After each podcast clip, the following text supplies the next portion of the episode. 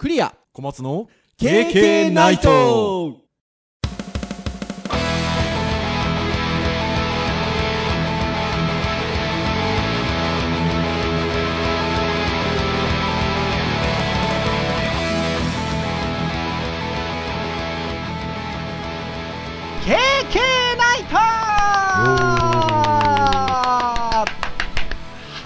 ことで、えー第157回の配信となります。お届けをいたしますのはクリアとはい小松です。どうぞよろしくお願いいたします。はいよろしくお願いします。はいそしてもうワンコールさせてください。KK ナイト3周年。めでたい。めでたいですよ。小松先生。はい。どうですか3周年なんかそうですねややった感はありますね。やった感ありやったった感ありますよね。これ毎週木曜日一週もかくす欠かすことなく噛んじゃいましたけど、えーやってますよ。ねえ。すごくないですか？まああの去年ちょっとねやばい時一回ありましたけどね。小松先生が一人喋りをしたというね、えー一最近回ありましたが、ね僕の出す時間が結構ギリギリだったりねそうですよありましたけどね。木曜か金曜かみたいな瀬戸際でこっちハラハラしてますけれどもね3周年でございますよ。ね。思えば昨年2周年 Facebook ライブでライブ配信をしながら収録を行うということもやりました。斬新でしたねあれ。1周年記念は別になんか特になんかやりませんでしたよね。なんかやりましたっけ？ね。さらっとしました。そうさらっとやったんですがいや3周年ですよ。なんかやりたいじゃないですか。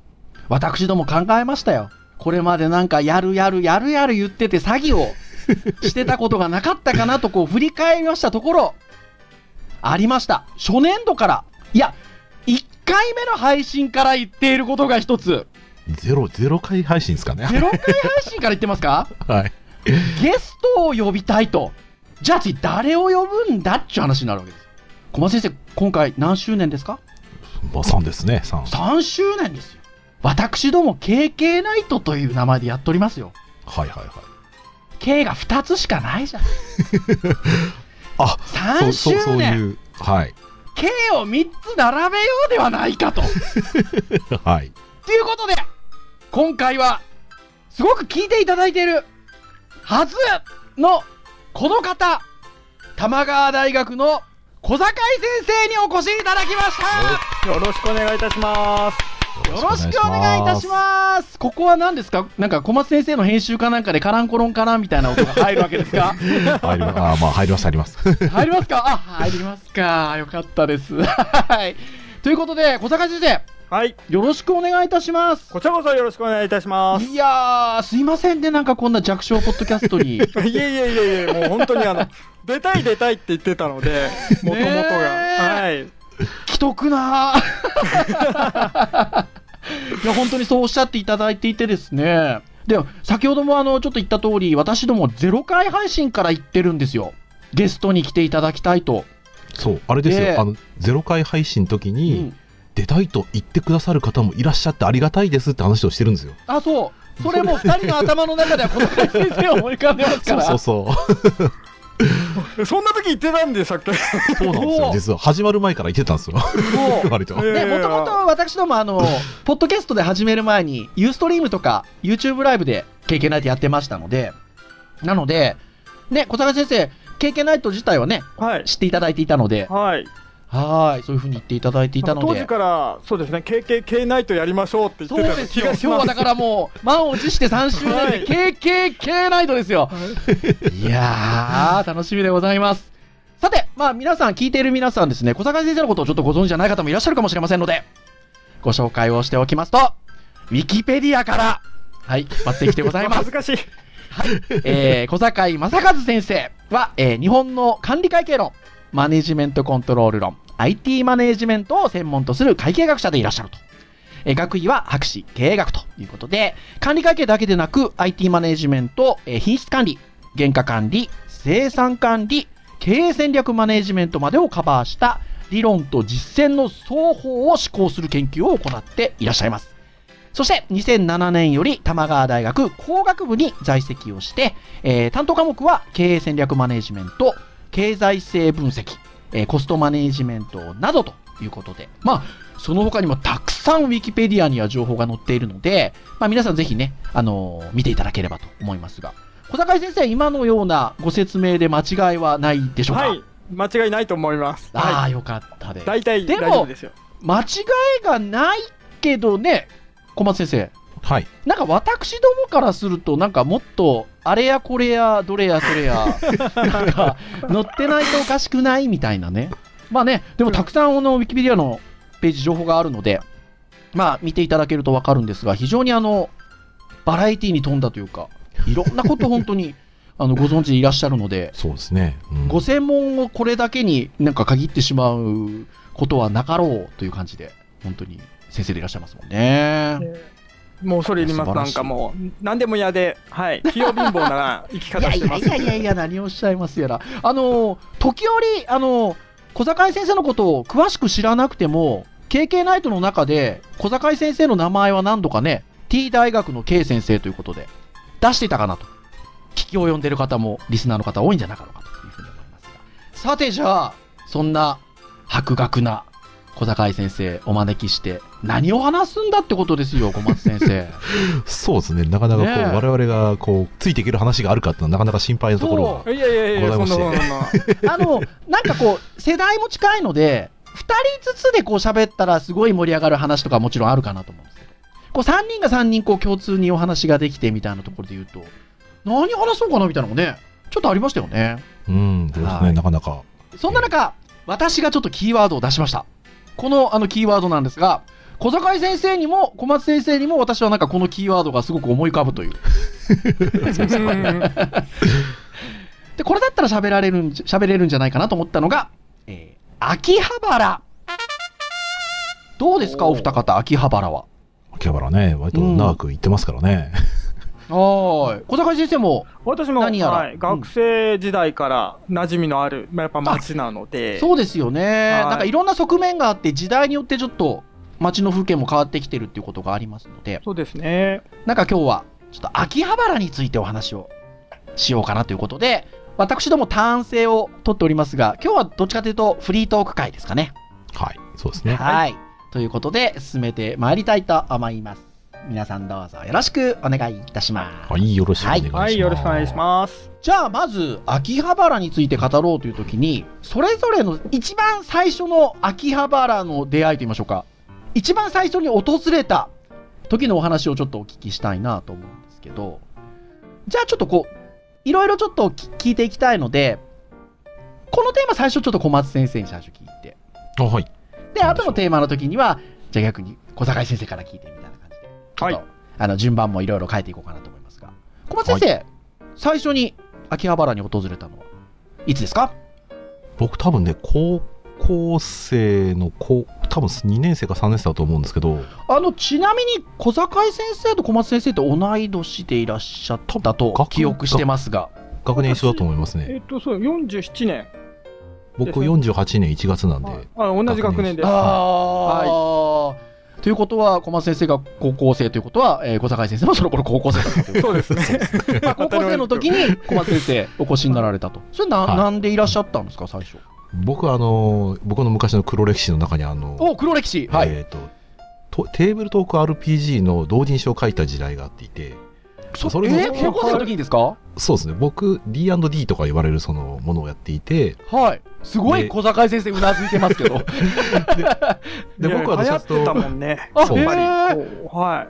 サイコロ振ってね、喋って、RPG やよってましかたよ。った俺これわかんないですよはいいや、でも結構ね、あのカセットテープとかで録音して、文字起こすとか、あーそこまでやってる人もいたぐい。らいですね。本当に？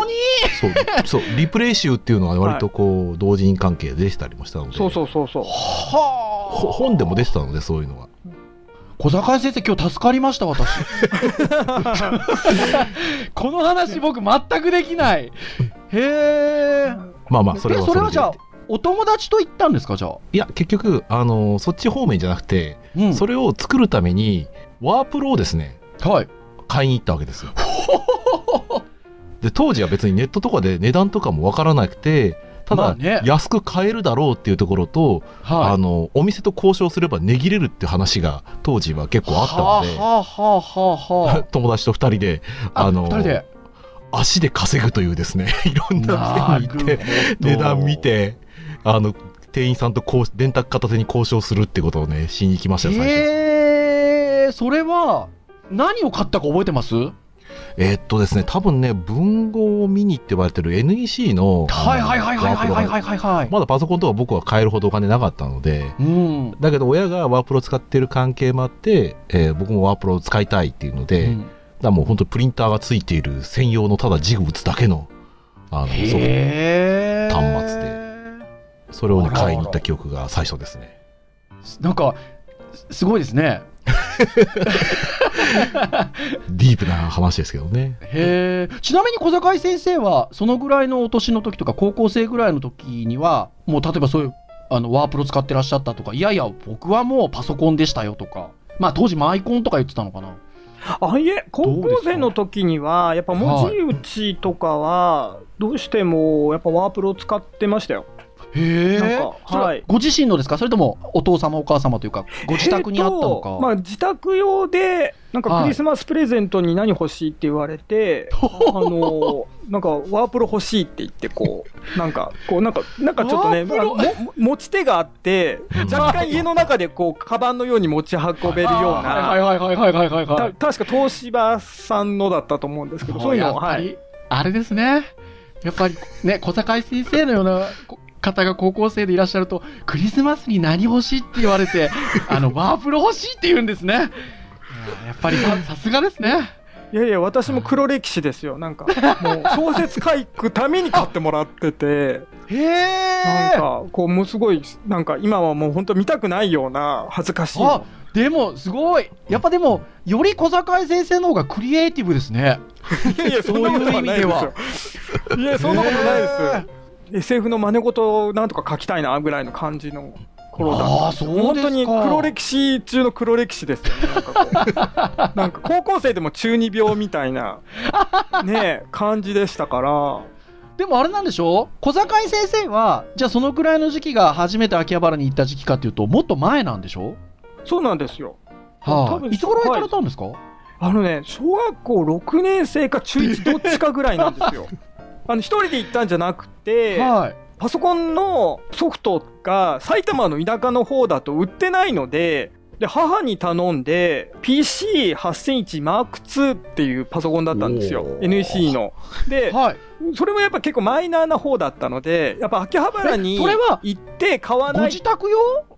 そうです。ご自宅はい用、自宅に、はいあ。それはいも多分なんかの時に、父があの新しいもの好きだったりもするし、なんか買ってもらったんですけども、はい。ゲームのソフトってやっぱね、田舎なので手に入らないので。で、なんか噂に聞きつけた秋葉原ってところにいっぱいあるらしいっていうのを、なんかこう親戚の兄ちゃんに聞いて、で、あの母に頼んで、まあ母もほとんど行ったことないんですけど、それでなんか連れてってもらって、なんか二人うろうろして、ど、どこの店だかわからないんですけど、確かドアドアってゲームを買って、あ、どうぞあの中村浩一さんの ドアドアっていうのをちょうど移うわー植されてたのがあったので、それ買ったような記憶があるんですよね。出ました。小学生の時にですね、ませたガキが、同級生なんですけど、同級生なんですけど、はいあ、でも中学生くらいだったかな。FM7 持ってて、はいはい、その時期ですよね。ね、で、ドアドアあったんでやってましたね。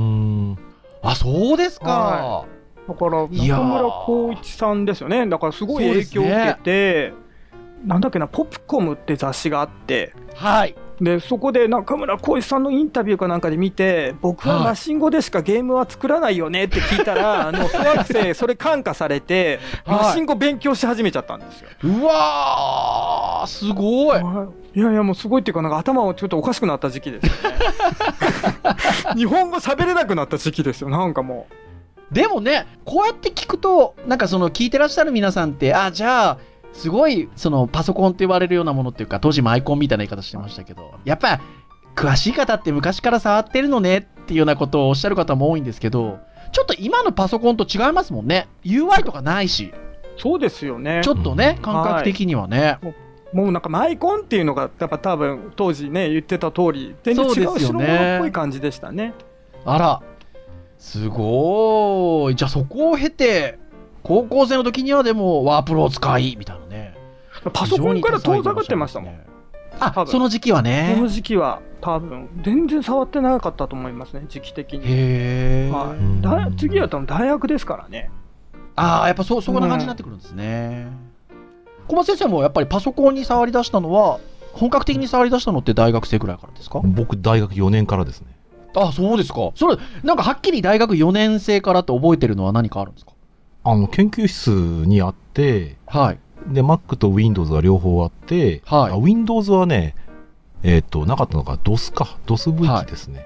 で、で友達、がもうゲームのやり方を知っていて、とにかく僕はゲームがやりたかったんですよ。パソコンでゲームやりたかったんですよ。はい。だ、覚えましたよ、そこで。そのあその当時はなんかさっきみたいなドアドアみたいなちょっとこうどっちかっていうとパッケージものではなくてなんか自分たちでちょちょこちょこっと移って作るようなイメージですか、えっと、友達がなんかそういうゲーム入れてくれたのもありますけど、うん。基本はひたすらなんか雑誌の付録とかについてくるような、あの、フリーゲームをひたすらやって、へえもうそのパソコン、う研究室にあるパソコンというパソコンに僕の名前を刻み続けましたからね。ランキングのところに。ランキング。いや素晴らしい。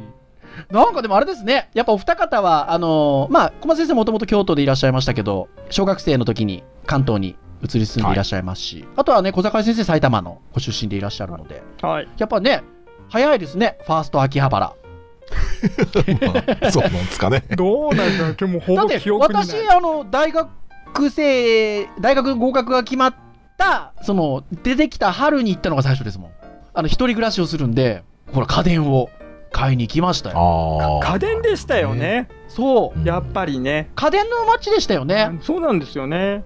石丸電機さんとかね。お、小野伝とかね。小野電。はいはい。あまさに小野電。はいまさに小野電で買わなかったかな。だって CM やってたら大体電化製品ですもん。そう。テレビで。でさっきの小松先生の話じゃないですけど値切れると。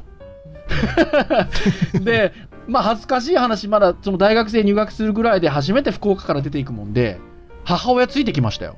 2人で秋葉原行って、まあ、冷蔵庫だテレビだ洗濯機だなんだ買ったのが最初ですうねん。なんかあれなんですよねその値切ってくれるんですけどなんか気づいたんですよ僕なんか店員さんが電卓叩きながらなんかねあの、プライス表をちょこちょこ見てるんですよ。なんかね、あれにね、なんかね、書いてあるのに気づいたんですよ。番号的なものが。はい。あ、なんかありますよね。はいはいはあ、やっぱそうなんだ。小坂井先生、はいはいって言ってますよね。い。そうなんですよ。あれなんかありますよね。あります最大ここまでみたいな。はい。あれ、あの、仕入れ原価書いてある帳簿があるんですよ、大抵。あ、やっぱそうなんだ。いや、なんかね、どこのお店行ってもちょっとなんかそこを最終的に見てるのに気づいたんですよ。あ、で、なんかあるんだなと思って。こうね、売り上げ上げないと、ショップの店員さんって、給料とか上がんないとか、こう、いはいろいろあるので、まあ、売るんですけど、まあ、やっぱ値切る交渉ってごく当たり前のようにね、秋葉原あるので、まあ、電卓は持って打って、こう、最初ちょこちょこやってんですけど、最後の最後は、こう、奥行って帳簿持ってきて、うーんって言いながら、まあ、ここの辺課題落としどころかなっていうところの、やっぱデータ見て、はあ、はあは。あはあはし仕入れ原価っていうか、その時の仕入れって今在庫があるのいくらみたいなのは見ますよね。感じのところは見るんですね。でもうもうそれでもダメな時はやっぱ店長クラスの人にこんなんでいいですかねとか、あいいんですねこまでは値切っていいっ最て店員がなんか裁量権がある程度あって、そっから先はははははもう店長権限みたいな、こう境目みたいなのもあったりするんですよね。なんでそんな小坂井先生が詳しいのかっていうのはちょっと後でまたお話伺いたいんですけど。そんな感じでしたよ。今だから、あんま値切るとか今なさそうなイメージ、どうなんでしょうね、今ね。あーなんか昔と比べてそういう雰囲気なんかなくなりましたね。なんかねないですよね。やっぱりあの、今、まあ、小野電さんはまだありますかね。でももう石丸電機さんないですもんね。ないですね。あんだけ店舗ありましたけどね。じゃあ、それぞれお互いのちょっと、ファーストインプレッションを聞いたところで、じゃあ、ここからはちょっと秋葉原の歴史をちょっと紐解いていきたいなと。で、あれやこれやといきたいんですが、うんまあね、言うてもこの3人で喋り続けるとちょっとととんでもないことになってしまいますので、一 つあるページがありまして、えっ、と、ニコニコ大百科の、えっ、と、秋葉原の歴史というページがございます。えっ、と、こちらは、あの、KK の公式サイトでも、あの、リンクを、あの、掲載をしておきますので、あの、皆さん、こう、ちょっと、ちょいちょいと見ながら、もしくは、あの、ニコニコ大百科、えー、秋葉原の歴史というワードで検索していただくと、おそらく出てくるんじゃなかろうかと思います。で、えっと、ここをちょっと追っていきながら、この辺の話、あの辺の話ってちょっといきたいと思うんですけど、秋葉原って、あの、神社の名前に由来してるんですよね。これ知りませんでしたね、私、あね。、知りませんでした？知らなかったです。すみません。お恥ずかしながら。あお二人とも知らない。知らないですね。私ね、あの、歴史探訪じゃないんですけど、一時期あの、デジタルハリウッドのスクールの方で、ブログ書いてて、ネタに困った私は、秋葉原がなんで秋葉原なのかっていうのを調べ、神社に由来してるっていうのを知り、な、しかもですね、その神社今秋葉原にないんですよ。あ何ですか？上野の方に移っちゃってて、えだから、えっと、そっちまで私行って、一回こうね、歴史探訪したことがありますけど、まあ、もともと、えっと、秋葉神社から、まあ、来てる秋葉原でございますよね。はい。そして、あの、先ほどちょっとお二人からも言葉が出てきました通り、結構こう、時代時代に応じて、そのやっぱり様子を変えていっておりまして、まあ、1980年代までの秋葉原はやっぱり世界有数の電気街ということで、上がってますね。小学校だ、中学校だ、高校ぐらいが、まあ、80年代の半ばから後半ぐらいの、うん感じですよね後半ぐらいですね。うんはい。まあ、完全な電気街だったということで、あ、あのーいわゆる電気街口っていうんですか？はい。あの、で、今、反対側にあの、ヨドバシがあるじゃないですか。はいはいはいはい。あっち側の僕、イメージが、昔のイメージが全くなくて、ああっち側、あっち側はどうなってたんですか？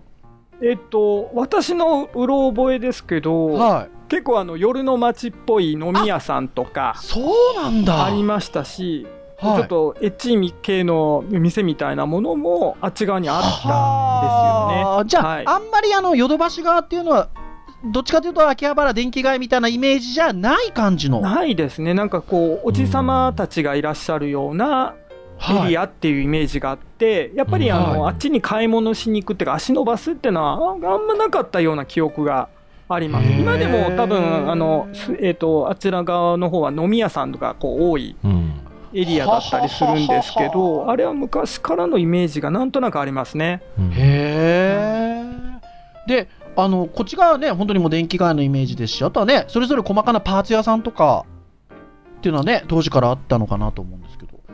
やっぱりこう電子部品っていったようなものが、やっぱり駅前からずっとあったようなイメージがありますよね。こう古い。うーんはいまあそんな80年代を経て、多分お二方ね、語っていただきやすいのは90年代の秋葉原かなという感じですけど、あねやっぱりこの時期にラオックス・ザ・コンピューター館、山際ソフト、あ、T ゾーン おお T ゾーン懐かしい。あー T ゾーン、福岡にもありましたよ、博多にも。はいはいはいはい。マックのやっぱ部品とか買うのに T ゾーン行ってましたね。うんあーこの辺りが90年代なんですね。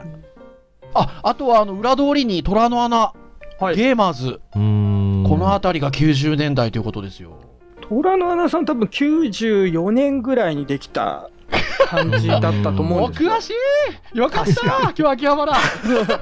あのーそうですよね。今のあの裏通りというか、あの、ラオックスに続くこう裏通りのところあたりにですか。できて、確か、ちょっと私の記憶だと、こう、はい。つくもさんのインターネット館があって、ほうその横に、えっと、どんどんっていう、あの、牛丼屋さんとカツ丼屋さんが混ざったようなのがあって、その脇あたりが、だって小松先あその生上か。うなずいてますもん。その脇とか上あたりが、なんか虎の穴の1号店とか2号店とかがこう固まってなんかビルに入ってた。ってへえ記憶あります。やっぱちょっと僕やっぱ90年代もやっぱ最初の方とかその辺わかんないな。小松先生その通りって感じですか？僕ね、94年ぐらいに多分初マックを確か買いに行ったと思うので、ちなみに何をその時は？その時は LC630 ですかね。ほあ覚えてます、覚えてます。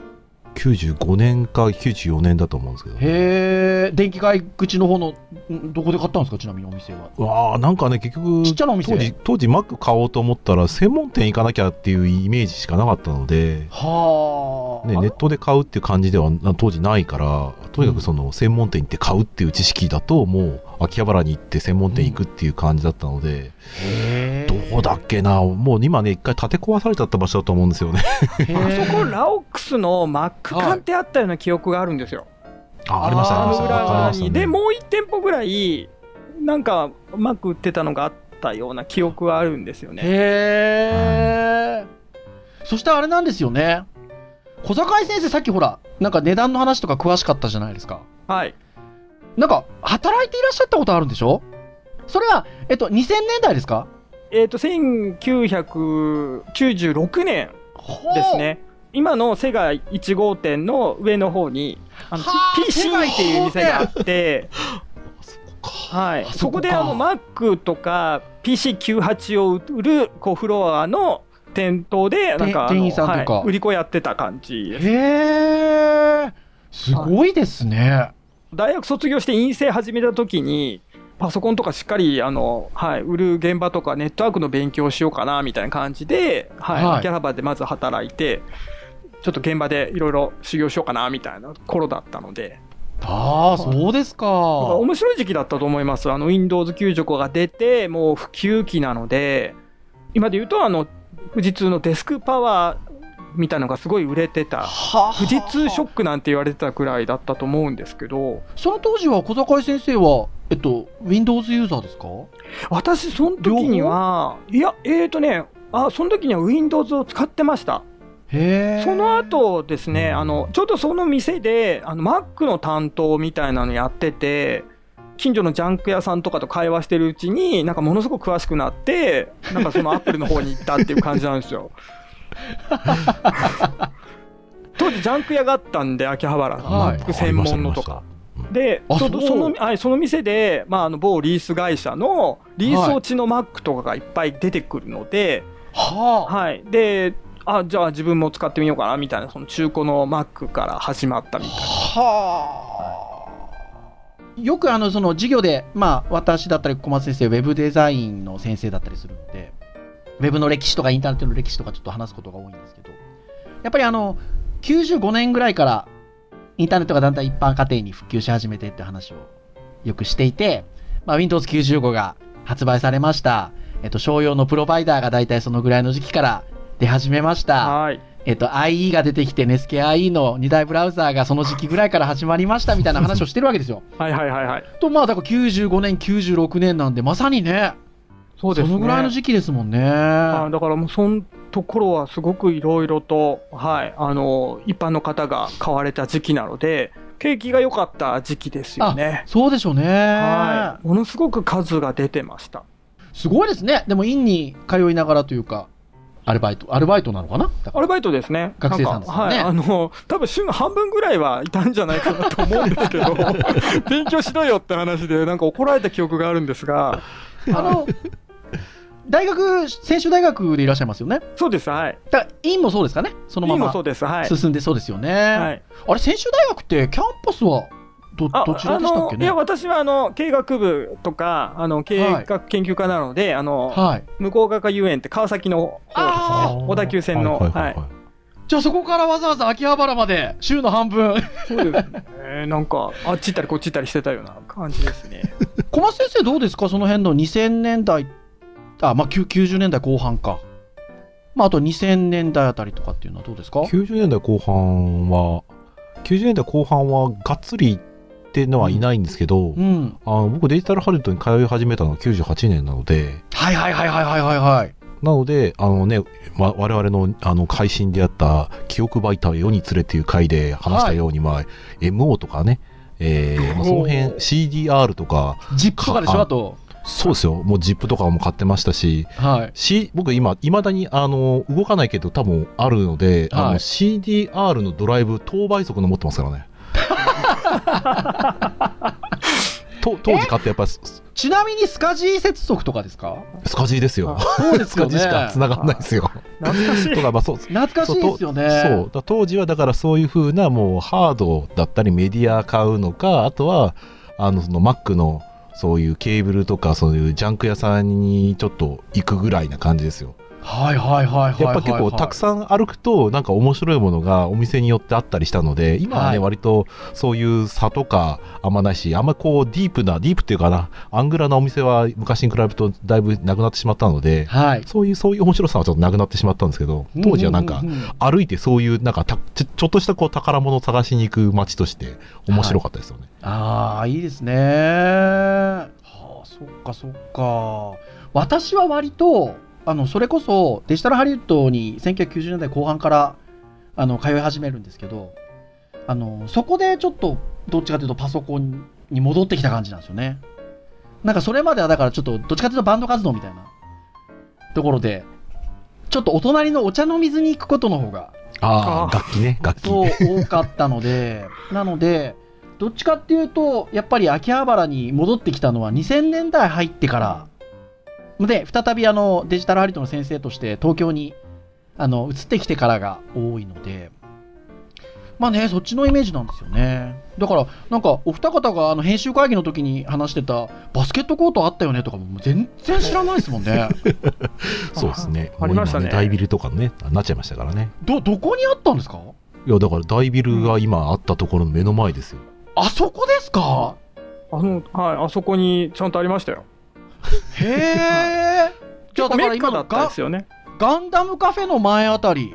あ、違うか。まあ、そうまあ、あまあ、まあ、AKB カフフェの前あたりか。ェ。まあまあ、あの辺です。うんあの辺ですよね。へえ。いや、全然それ知らないですね。まあ、近づけなかったですけどね、なんかね。なんかこあそうなんか文化が違う人たちみたいな感じだったので。あ、そこはあれなんですか？やっぱりこの電気街のちょっとこう、ちょっと、電気オタクみたいな感じじゃない。ない。いや、もう本当そのストリートバスケの人たちがいらっしゃったって感じがあって。へえ、秋葉原ってじゃあそういう側面もあったんですね。うん。ななんか、なんかそ、の、イベントとかでね、パビリオンが立ったりとかする場合は、あそことも使われたと思うんですけど、お二方があの編集会議の時に送ってくださったサイトとかで写真見ました。なんか、広かったんでしょあそこ前。めちゃめちゃ広かったですね。そこにパビリオンできたりとかしてたみたいです、ね、イベントの時に。ちなみにあの全然関係ないんですけど、あの、万世って前からあったんですか？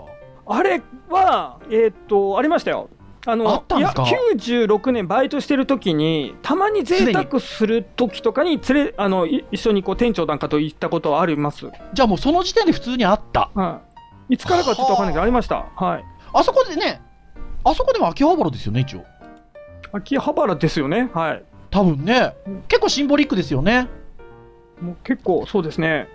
はい、私、あれですよ、だから、あのそんなもうなんか、食べ物のしか話しかついていけないぐらいのね、お二方に感じなんですけど、ちょっとね、あのーまあ、秋葉原、このまま喋り続けると尽きないところなので、多分あのこれ、ポッドキャストなんで、いろんなところで多分聞いてくださってる方がいらっしゃるかなと思うので、ちょっと最後に、秋葉原、今行くんだったら、ここがおすすめ。もうあのどんな観点でもいいです。ガジェット系とかパソコンでもいいですし、食べ物でもいいですし、フィギュアでもいいですし、サブカルチャー的なことでもいいですし、場所でもいいですし、何でもいいんですけど、なんか秋葉原ここ行ってみるといいんじゃないの？みたいなところをちょっとね、お聞きしたいかなっていうところなんですけ うど。これはじゃあ、マニアックな順番が良さそうな気がするので、じゃあ僕が最初に言って、小松先生行って、小坂井先生行きましょうか。うわープレッシャー。あまあでもいいですよ。全然、あの、はい。じゃあ僕はって思ったんですけど、秋葉原ってあれじゃないですか。やっぱ電気街のイメージがあるので、なんか僕、お食事どこ 一個ちょっとご紹介しようかなと思うんですけど。あれ、秋葉原って言っていいのかな？秋葉原もそうなんですけど、神田ってカレー屋さんすごく美味しいとこあるんですよね。はいはい。で、あの、まあ、近いので、秋葉原にもちょこちょこっとカレー屋さんがあるんですけど、トプカって知ってます？あ知らない。小坂井先生知らない小松先生はご存知。あのねここのカレーライス美味しいですよ。インド風と言いましょうか。はい。カレー屋さんであのー関根勤さん。芸能人の。ここがねはいはいあの、カレーがすごい好きで、芸能人、はいはいはい。芸能人カレー部っていうのやってるんですよ。の、関根勤さんが、もう、超おすすめ。カレー屋さんトップか。はい。ここぜひ、行ってもらいたいですね。で、なんかこれだけだけどインパクトないので、もう一軒ぐらい行ってもらいたいところで言うと、あの、パンチョ。パスタ屋さん電気街のど真ん中にね、ナポリタン専門店と歌って、あのパンチョってありますけど、あの、そこなんかもいいですよ。い。ですね。昨日実は僕は僕、あの、この収録の前の日、秋葉原歩いたんですけど、パンチョ、パンチョ行こうと思ったらね、あの、行列で入れませんでした。はい。なので、まあ、美味しいところはそうやって行列ですけど、まあ、秋葉原、そういうなんかちょっと意外と食な側面もありますので、ぜひ、あの、地方から、あの、秋葉原行かれる皆さんは、目的を持って何かね、いらっしゃるかもしれませんが、ちょっとお腹空いたなと思ったら、そういうとこ行ってみられるといいんじゃなかろうかという、こう、無難なところで私、なるほど。攻めてまいりましたが。小松先生どうですか？いやー、どうしようかな。まあ、いろいろとこう、いろんな側面ありますからね。幅広い人に言うべきなのか迷ったんですけど、最近ちょっと、はいあの、前の配信でも言ったんですけど、僕があの、前にカードを売りに行ったお店があって、あ案外楽しかったので、はいあのそこがいいかな。ちょっとこれね、今リンク送りますけど、あおおおおフェイスブックでスト、リートビューもちょっと入ってるので、おあの、て店内の様子が見れて面白いんじゃないかな。ミントさん。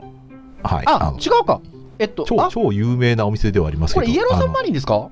イエローサンマリンですイエローサンマリンの最近、はいあのあっちの、えーラジオ会館の方の上にできたお店でへここの間ここに査定に行ってあの売って帰ってきたんですけど査定してもらってる間お店の中歩いてたら割とこうボードあのクレ先生好きそうな、うん。あのカードゲームとかねそういうちょっとボードゲームを置いたりとか。